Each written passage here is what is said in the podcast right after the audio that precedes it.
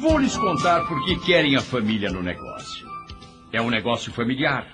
É impressionante como se pode ensinar uma criança a distribuir os kits e lhe mostrar em reuniões como as pessoas aceitam responsabilidades, como são educadas e corteses, entusiasmadas, otimistas e positivas.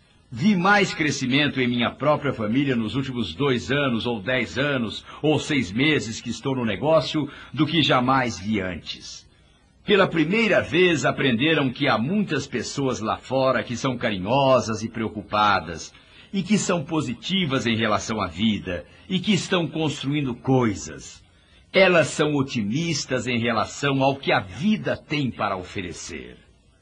Bem, isso faz sentido, mas não sou do tipo de pessoa que tira vantagem de meus amigos. Não é incrível o número de pessoas que dizem isso? Vou lhes perguntar uma coisa. Quantos já encontraram um distribuidor bem-sucedido dizendo: Estou com muita raiva do cara que me trouxe para o negócio. Olhe meus problemas hoje em dia. Tive problemas para controlar todo o meu dinheiro. O terceiro carro que comprei não é tão bom quanto os dois primeiros. Na garagem só cabem quatro carros. Estou com raiva dele. Que coisa! Bem, vou lhes perguntar: vocês acham que eles acreditam que alguém está tirando vantagem deles? Se estiverem, vou levá-los a um evento e vou dizer o que sempre acontece comigo. Uma pessoa me contata, agora sou eu, o Zig Ziglar, falando por mim mesmo. Alguém me contata e diz: Vou apresentar você à senhora que me trouxe para o negócio. Não vejo qualquer sinal de irritação. Ouço apenas gratidão, afeição, amor e respeito. Olhe, você não se aproveita dos seus amigos. Você compartilha uma oportunidade maravilhosa com eles. Bem, não faz diferença o que eu disser. Você tem uma resposta para tudo. Sabe, parece que às vezes dizem isso. Se isso acontecer, vocês estão em uma encruzilhada. Podem modestamente admitir que se deram muito bem no negócio e imediatamente perdem o candidato. Ou podem olhar de frente para ele e novamente vão dizer: vender consiste em transferir sentimentos. Eles precisam aceitar você antes de aceitar as suas ideias. É por isso que em cada série de fitas eu sempre repito centenas de vezes: você precisa ser antes de poder fazer, e precisa fazer antes de poder ter. Obrigado pelo que acabou de dizer, que eu tenho resposta para tudo. Esse é um enorme elogio. Gostaria que fosse verdade. A verdade é que existem muitas coisas que são ditas e não tenho uma indicação sobre a resposta, mas estou aprendendo algumas delas. Mas vou lhe dizer o que tenho. Eu tenho uma tremenda oportunidade, que é a resposta às suas necessidades. E é exatamente o que você quer, não é? Bem, agora vou fazer a pergunta seguinte. Quando se começa a atender essas necessidades? Agora, você quer esperar alguns anos e ver seus melhores amigos e conhecidos obtendo os benefícios de construir um negócio com as pessoas que você conhece? A ação é a chave. Entendam, muitas vezes o candidato dirá não, simplesmente porque não ficou totalmente convencido de que esta é a oportunidade. Mas cada vez que um candidato diz não, ele está dizendo não com base no que sabe. Deles mais informações e os candidatos saberão o suficiente para mudar de não para sim. Agora vou lhes descrever o que é persistência. Um amigo meu da Austrália, John Nevin, explicou isso para mim em detalhe com uma história. E quanto maior o número de histórias que vocês conhecerem, mais eficientes serão. O Centro de Pesquisa Criativa de Greensboro, Carolina do Norte, disse que as pessoas aprendem mais, lembram-se mais e ficam mais convencidas se as coisas forem ditas em forma de parábola do que qualquer outra forma, especialmente se relacionada a valores. Há uns dois mil anos atrás, alguém também usava habitualmente histórias ou parábolas para dizer as coisas. Elas são muito eficientes. John Nevin era leiteiro lá na Austrália. Passou a vender enciclopédias em seu tempo livre. Uma noite visitou um casal alemão que tinha acabado de chegar à Austrália e o inglês deles não era bom. John Nevin era bastante alto. Essa família, a mãe já tinha 44 anos quando nasceu a criança, seu único filho. O menino tinha agora sete anos. A mãe já estava com 51. Eram mais avós do que pais do menino. Não sabiam falar inglês direito. Tinham muito sotaque. John chegou lá perto das nove horas da noite para fazer uma apresentação. Precisou ficar até de madrugada para ouvir um sim, conseguir a venda. Isso é muito tempo. A senhora o levou até o portão porque eles tinham um cão bravo. Quando John ia passar pelo portão, ela colocou suas mãos nos ombros dele e disse: Obrigada, muito obrigada, moço, por ficar conosco até entendermos o que esses livros podem fazer pelo nosso menino. Muito obrigada. Como podem ver, persistência tem uma palavra melhor. Chama-se crença. Se vocês acreditarem, vão persistir. Farão isso profissionalmente. Farão com amor, com consideração. Mas precisam estar convencidos de que sim, esta é a oportunidade. Então, persistirão dessa maneira. Ah, Sr. Ziegler, o senhor consegue vender qualquer coisa a qualquer pessoa. E se vocês tivessem ouvido isso? Vocês são capazes de vender o que for a qualquer pessoa. Sabe, senhor candidato, sei que quis me agradar, mas não é nenhum elogio. Entenda, você está falando sobre alguém que, em sua opinião, consegue vender qualquer coisa a qualquer pessoa. O bom profissional só vende produtos nos quais acredita realmente e que, em sua opinião, irão solucionar muitos problemas. Quando você acreditar nesta oportunidade, também conseguirá vendê-la. Não consigo me ver fazendo o que você faz. Vou lhes contar o que querem mesmo dizer. Eles estão realmente dizendo: não consigo me ver andando no palco. Não consigo me ver dirigindo esses carrões. Não consigo me ver dirigindo uma organização tão grande. Entendo perfeitamente o que você está dizendo, porque quando vi esta oportunidade, foi assim que pensei e me senti. Uma vez alguém me disse algo que faz muito sentido. Essa pessoa disse apenas que a gente chega tão longe quanto pode ver, e quando chega lá, consegue ver mais longe ainda.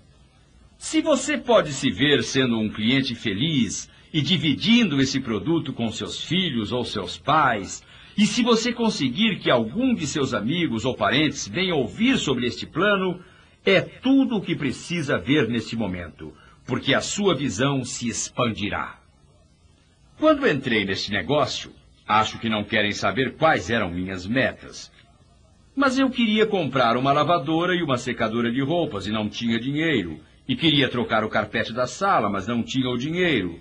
Tudo isso custava cerca de 3 mil dólares. E quando entrei, eu disse: Vou ganhar 3 mil dólares e então vou sair do negócio. Mas sabem, era muito divertido. Não era fácil, mas era muito divertido que logo decidi querer um carro novo. Depois decidi que queria tirar férias no Havaí e então vi alguns diamantes num desses iates da Amway e disse: Acho que gosto disso também. Sim, nossos sonhos se expandem, mas o essencial é começar. John Salvas, um amigo meu, diz: Você não precisa ser bom para começar, mas precisa começar para ser bom. É disso que trata este negócio começar. O candidato diz: não assino nada. Você entra com a resposta mais antiga que existe. Sei exatamente como se sente. Durante muito tempo também me senti assim. Mas o que descobri foi um conceito que existe há muitos anos.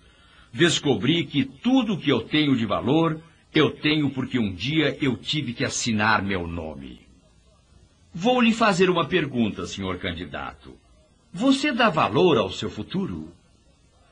Você pode assegurar seu futuro até certo ponto e aproveitar uma oportunidade única somente assinando o seu nome.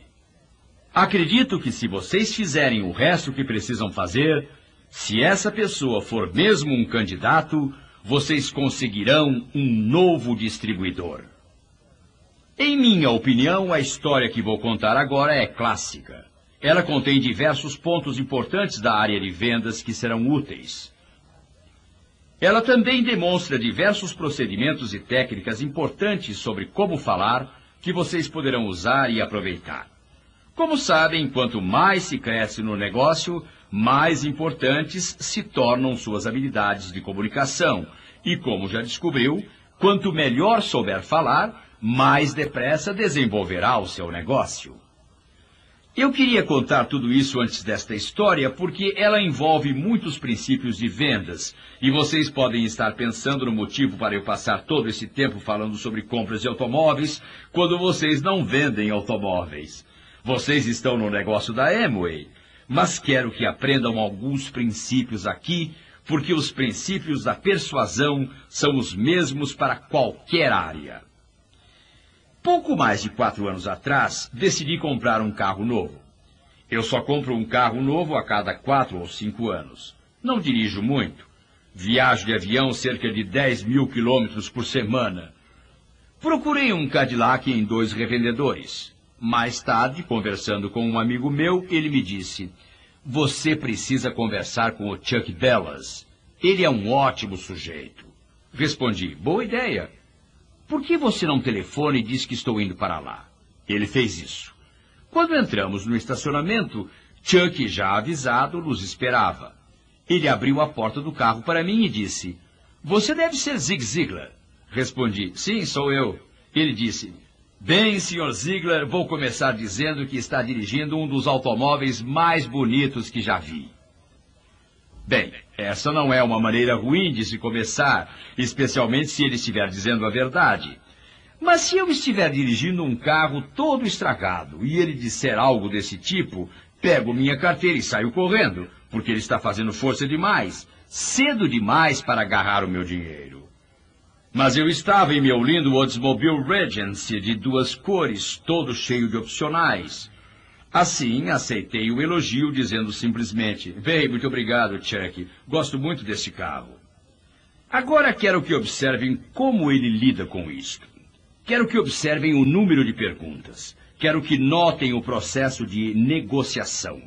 Quero que notem como ele me faz sentir bem ao tomar essa decisão, fazendo com que eu me sinta bem com a última coisa que eu disse sobre um automóvel. Então eu disse: Chuck, este carro é excelente e me agrada muito. Ele disse: Você se incomoda em me dizer onde o comprou? Uma pergunta muito natural. Respondi: Bem, Chuck, meu vizinho da frente é um executivo da General Motors. Eu comprei através dele. Ele disse: Por acaso comprou um dos carros de executivos? Respondi: Sim, comprei. Ele disse: Aposto que fez um bom negócio, não foi? Uma pergunta perfeitamente natural. Não sei como vocês fazem quando alguém pergunta se fizeram um bom negócio quatro anos atrás, mas a maioria tem a tendência de admitir modestamente que foi um bom negócio. Mas isso deve ser feito com modéstia.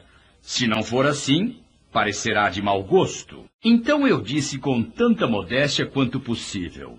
Bem, Chuck, na verdade o carro valia 7.600 dólares quando era novo. Só tinha 3.200 quilômetros de uso. E eu comprei por 5.600 dólares. Ele disse, você realmente conseguiu um bom negócio. Também vou dizer a vocês o que eu tinha acabado de fazer. Eu tinha dado o primeiro giro em sua arma de vendas. Mas Chuck deve ter tido excelente treinamento. Ele não sorriu. Só reconheceu que eu tinha feito um bom negócio. Ele disse: Bem, Sr. Ziegler, vou chamar o avaliador. E se o carro estiver tão bom por dentro quanto está por fora, com as informações que temos, estou certo de que poderemos fazer uma oferta muito boa que o senhor simplesmente não poderá recusar. Chuck chamou o avaliador. Eles deram uma volta, foram onde costumam ir e fizeram o que costumam fazer quando avaliam um automóvel. Em seguida voltaram ao estacionamento e o Chuck estava sentado no banco do passageiro com um grande sorriso no rosto. Quando entraram e ele estava sorrindo muito, eu me lembrei que agora sou um cliente. Estou na posição de cliente agora. Notando o sorriso, pensei: ele está gostando do carro. Vou conseguir um bom dinheiro nele, agora sei disso. Tenho vergonha de admitir isso agora, mas cheguei a pensar na palavra roubar. Afastei logo a ideia. Estava com o carro lá, mas, sabem, eu agora pensava como cliente. Chuck desceu do carro e nem Hollywood viu um artista como ele. Chuck saiu do carro e fechou a porta com muito cuidado, como se estivesse dizendo: Não acredito nisso. E então, para verificar se realmente estava acontecendo o que achava que estava, abriu e fechou a porta novamente. Virando-se para mim, Chuck disse: Sabe, Sr. Ziegler, ele é uma pessoa do tipo antigo, um tanto introvertido. Ele falou olhando para mim: O senhor cuidou muito bem do seu carro ele está ainda melhor por dentro do que por fora. Não quero que me entenda mal, é um prazer tê-lo aqui. Mas sabe, Sr. Ziegler, estou um pouco confuso sobre o seu motivo para agora querer trocar este automóvel espetacular. Alguns de vocês poderão dizer, mas Zig, isso não é negativo? Por que procurar problemas? Mas vou lhes dizer o que acho. É a coisa mais positiva que já vi um vendedor fazer. Entendam, se existirem objeções, Quanto mais cedo forem incluídas na conversa, melhor vocês poderão lidar com elas na apresentação. É melhor que refutar. E se puderem fazer isso dessa maneira, o seu profissionalismo como vendedor aparece e vocês obterão mais negócios. Então ele quer descobrir se há qualquer outra dificuldade. E quando me disse, será que existe qualquer motivo para eu não resolver hoje? Por que deseja trocar? Respondi, Bem, Chuck, tenho uma reunião familiar em Mississippi daqui a três semanas e achei que seria bom chegar lá em um Cadillac novo. Chuck também achou que seria uma boa ideia, mas nem sequer sorriu. Como já disse, o seu treinamento tinha sido fantástico. Ele também achou a ideia boa, e como costumo dizer, agora eu tinha dado o segundo giro em sua arma de vendas. Bem, ele pegou seu bloco de anotações.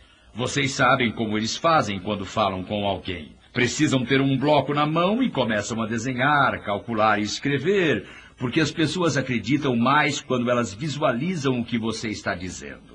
Mais de 70% das pessoas que deixam de tomar uma decisão fazem isso porque ficam confusas com a proposta. Eu não disse que essa era a razão para elas não decidirem. Só disse que o motivo para mais de 70% das pessoas deixarem de tomar decisões é que ficam confusas com a proposta. Quando a gente a escreve, isso ajuda a esclarecer. Então o Chuck pegou seu bloco e começou a fazer os cálculos.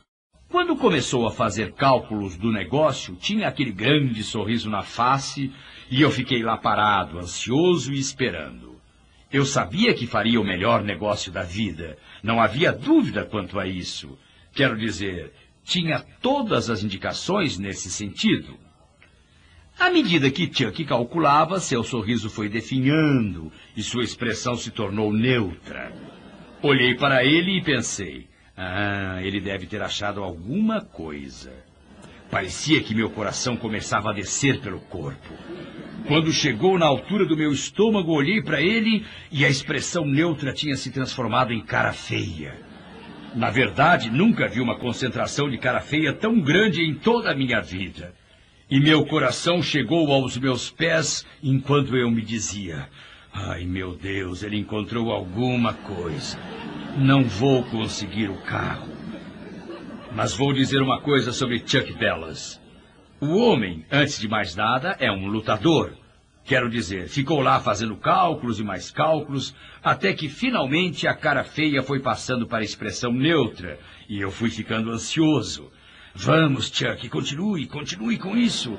E ele então continuou, e imaginem só. De neutra, sua expressão passou novamente para um lindo sorriso. E eu novamente pensei: ah, acho que vou conseguir.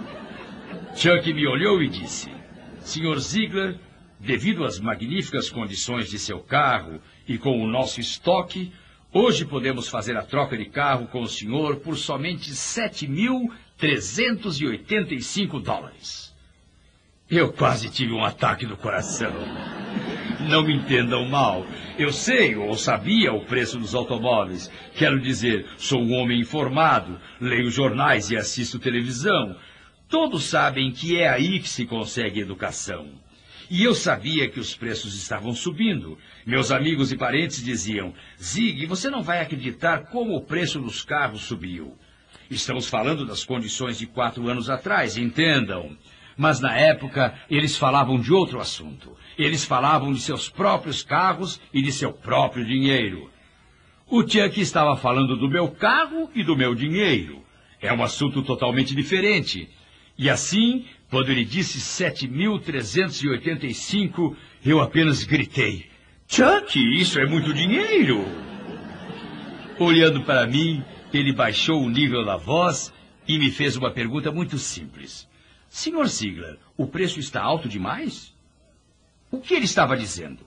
Ele estava me dizendo, Ziegler, se estiver fora da sua faixa de preços, não se acovarde. Seja homem. Admita que não pode pagar. Vocês acham que eu iria confessar uma coisa dessas? Nunca. Ou será que ele está me dizendo, Sr. Ziegler, como negociantes sábios, conservadores, prudentes e cuidadosos, avaliamos as coisas e tomamos decisões inteligentes conforme as mesmas se relacionam ao nosso futuro.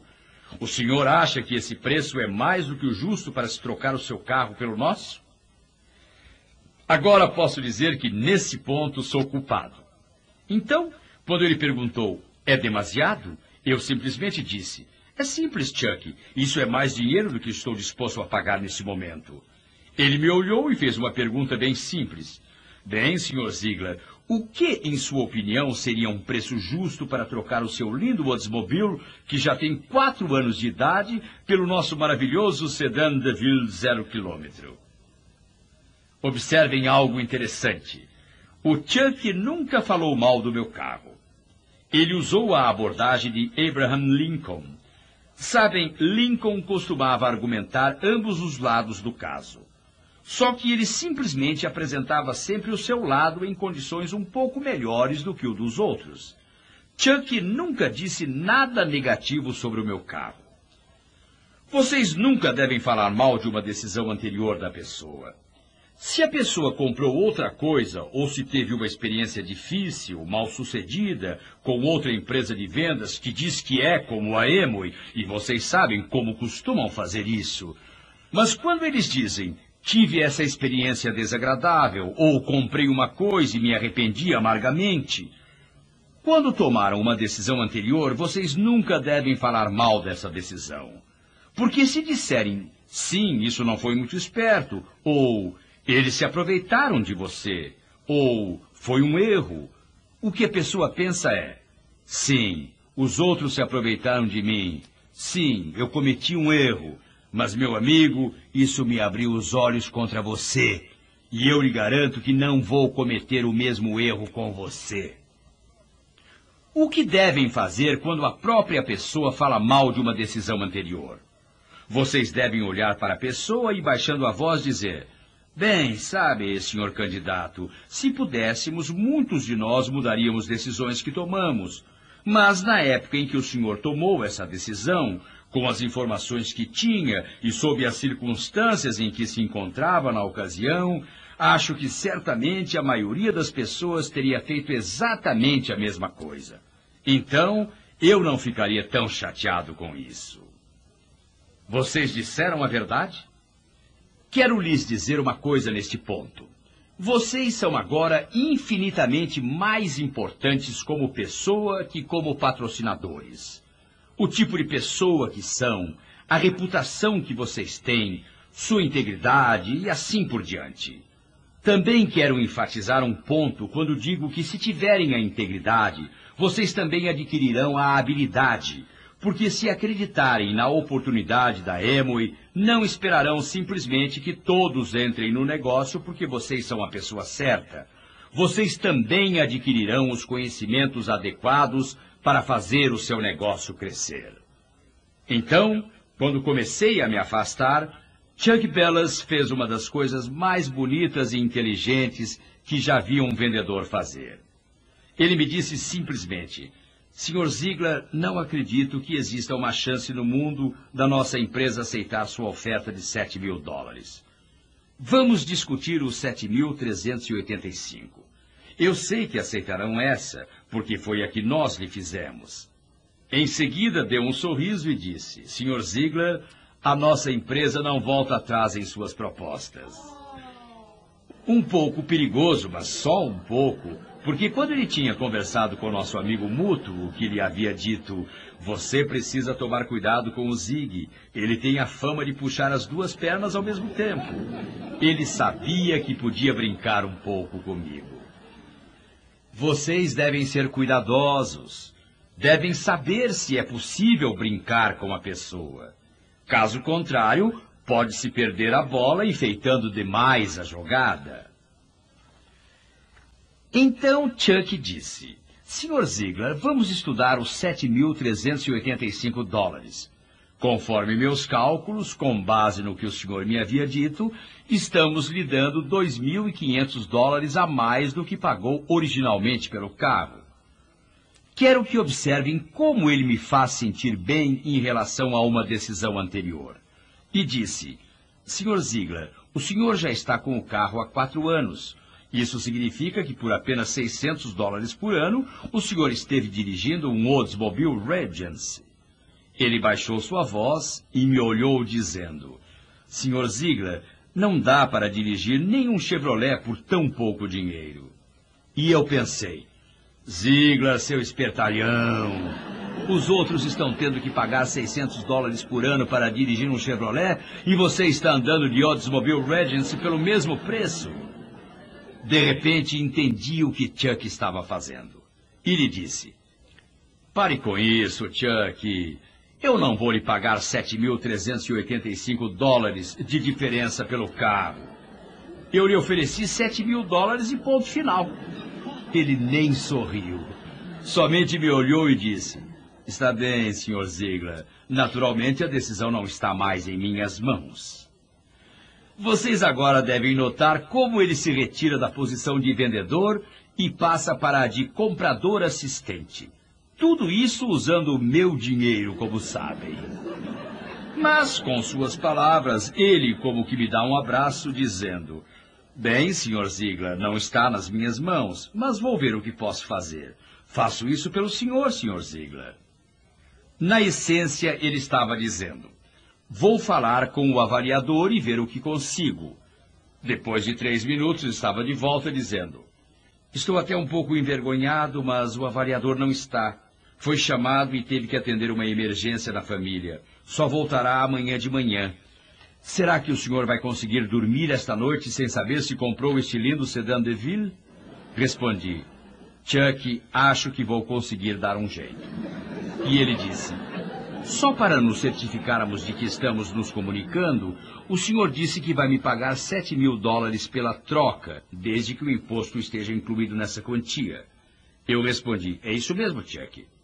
Aí ele disse, sabe, senhor Ziegler, normalmente no ramo de automóveis não consideramos uma proposta como sendo firme até termos um acordo assinado. Mas em todos esses anos que trabalho nesse ramo, uma das coisas de que me orgulho é de minha capacidade de julgar as pessoas. E ele disse ainda: Acredito, Sr. Ziegler, que a sua palavra seja firme e que posso acreditar no que o senhor me disse. É assim que o senhor é, não é, Sr. Ziegler? E agora o que vou dizer? Não, Chuck, sou mentiroso? Isso nunca, nunca. Então eu disse, é isso mesmo, Chuck. Bem, ele disse, amanhã ligo para o senhor bem cedo. Às oito e meia da manhã, quando entrei no meu escritório, o telefone estava tocando. Era o Chuck que me dizia, Zig, eh, desculpe, senhor Ziegler, ele ainda está sendo formal. Tenho ótimas notícias para o senhor. Acabei de falar com o avaliador e, incluindo o imposto estadual, vamos poder fazer a troca hoje por apenas 7.200 dólares. Naquele momento, eu já entendi que havia feito a compra por 7 mil dólares. Como dizíamos lá em casa, se aceita os seus termos em parte, o restante do que você quer será aceito logo em seguida. E isso é válido tanto para preços quanto para princípios. Vocês podem apostar tudo o que tiverem. Os seus termos serão aceitos logo em seguida. É isso mesmo. Nesse ponto, quando ele disse isso, eu sabia que tinha trocado de carro por sete mil dólares. Então eu disse: Bem, Chuck, você foi tão gentil ontem à noite, tão atencioso. Aliás, você deveria ganhar um prêmio, porque me pegou no ponto certo.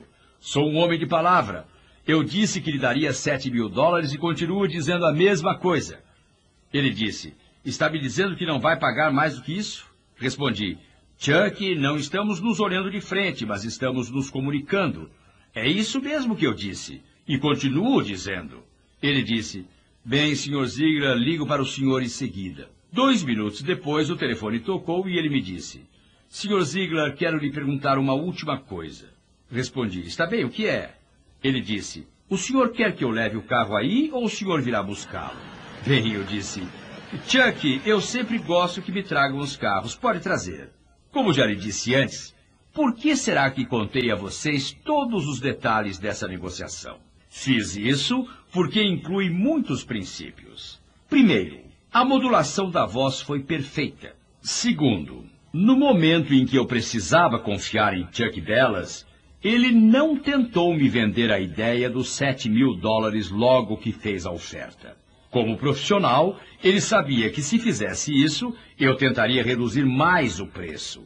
Então ele voltou aos 7.385 dólares e depois negociou com força. Também quero dizer uma coisa essencial.